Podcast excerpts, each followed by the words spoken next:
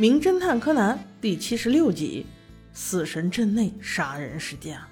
在一片黑暗的电影院内，正在播放一部恐怖片，气氛非常到位。但不一会儿，却传来一阵不和谐的声音。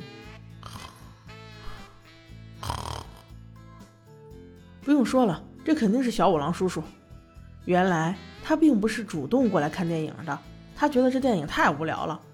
只是这部电影的男主角南条先生收到了恐吓信，他老婆很害怕，这才假借请侦探来看电影的名头调查这件事情。影片结束以后，南条太太立刻请小五郎来到办公室，没有寒暄，直接开门见山，让经纪人李美小姐把恐吓信拿给小五郎叔叔看。信中只有一句简单的话：“南条，你这个无耻之徒，今晚。”我要拿你性命！落款竟是死神镇内。小五郎边看边问南条太太：“你有没有报警啊？”南条太太却道：“请您来调查这个事儿，都是找借口遮遮掩掩来的，怎么还敢报警啊？况且南条他也不信这个事儿，又是公众人物，影响也不好。”这话刚说完，南条先生本人就回到了办公室。他看见毛利小五郎就很不爽。直接开口就是撵人，哎，你就是小五郎是吧？那封信我跟你说是他大惊小怪来着，我不需要你来调查，一看就知道是恶作剧，请你们赶紧离开。如果真的有危险的话，我也会自己保护自己的。还有你们所有人都走吧。这话说的那叫一个嚣张，这段话不就是一会儿必死无疑的发言吗？小五郎闻言并没有觉得尴尬，反而激起了他的斗志。眼看着这么赤裸裸的威胁挑衅，怎么可能袖手旁观呢？他决定和媒体商量好，今晚上一分不差的在这里直播情况，这样既能保护南条先生的安全，还能提高一下收视率。嗯，不错不错。很快，时间就来到了晚上，在南条先生办公室大门前，直播的一切都已经按部就班的进行着。可是导演却提出了质疑，他质问南条太太：“哎，你们这样搞？”死神镇内怎么可能会来？难不成是你们说好了的，为了南条的炒作？南条太太闻言十分愤怒，看这架势是要吵起架来。小兰见状，提议去买些饮料降降火吧，于是赶快带着柯南离开了这个是非之地。在买饮料回城的路上，他们看见经纪人李美小姐一个人坐在一个小店里发呆，就那么一直坐着，一直坐着。另一边，众人正喝着饮料，摄影师却一脸惊讶的道：“死死死死神镇内就在那边！”眼看着死神镇内就要跑走，众人立刻就追了上去，包括扛着机器的那位大哥也紧追其后，就为了这点收视率，越追越远，越远越追，终于，死神消失在一片树林之中。这下大家才意识到，这是调虎离山之计啊！估计南条先生现在已经凶多吉少了。小五郎骂了一句，扭头就往回跑。终于赶回办公室大楼之下，抬眼一看，灯居然亮着了。死神阵内的影子正在窗口徘徊，二话不说直冲七楼。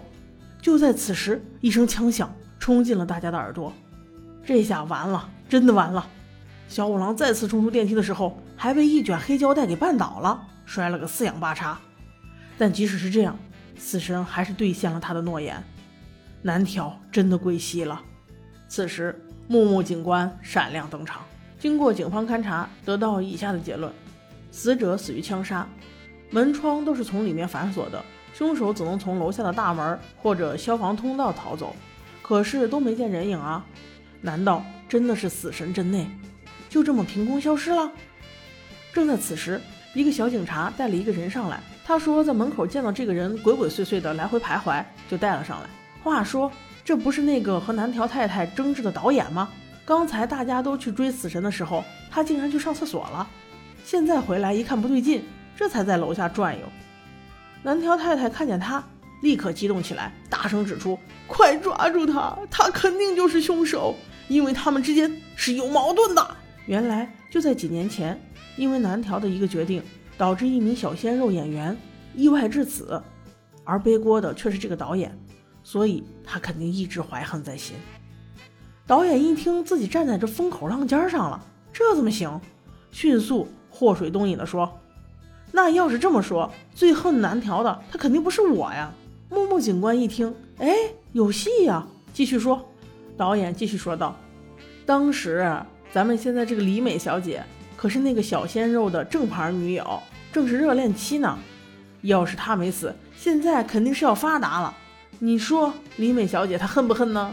木木警官请人迅速核实情况，李美小姐自然不会承认，只是淡淡的说：“哎，那都是过去式了，意外死亡而已嘛，我早就已经释怀了。”经纪人李美小姐说完话后，案情貌似进入了僵局。此时，摄影师提议说：“要不要看看录影带？因为那个时候应该录到了死神的样子。”李美小姐此时迅速活跃了起来。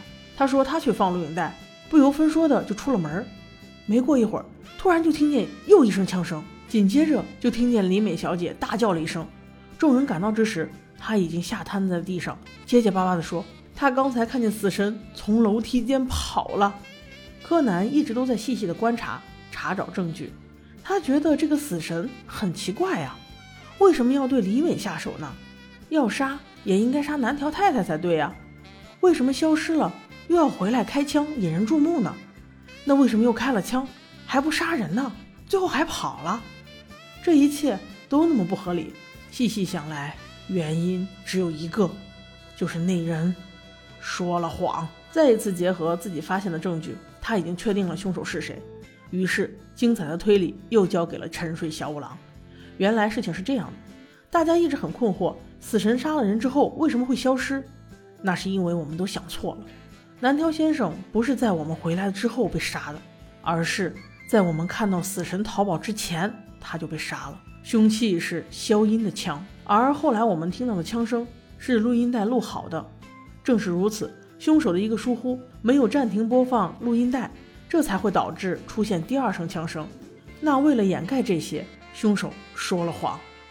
而窗户上的死神阵内的影子就更是简单了，只要用一卷黑色绝缘胶带在窗户上贴好，远远看去不就是死神的影子吗？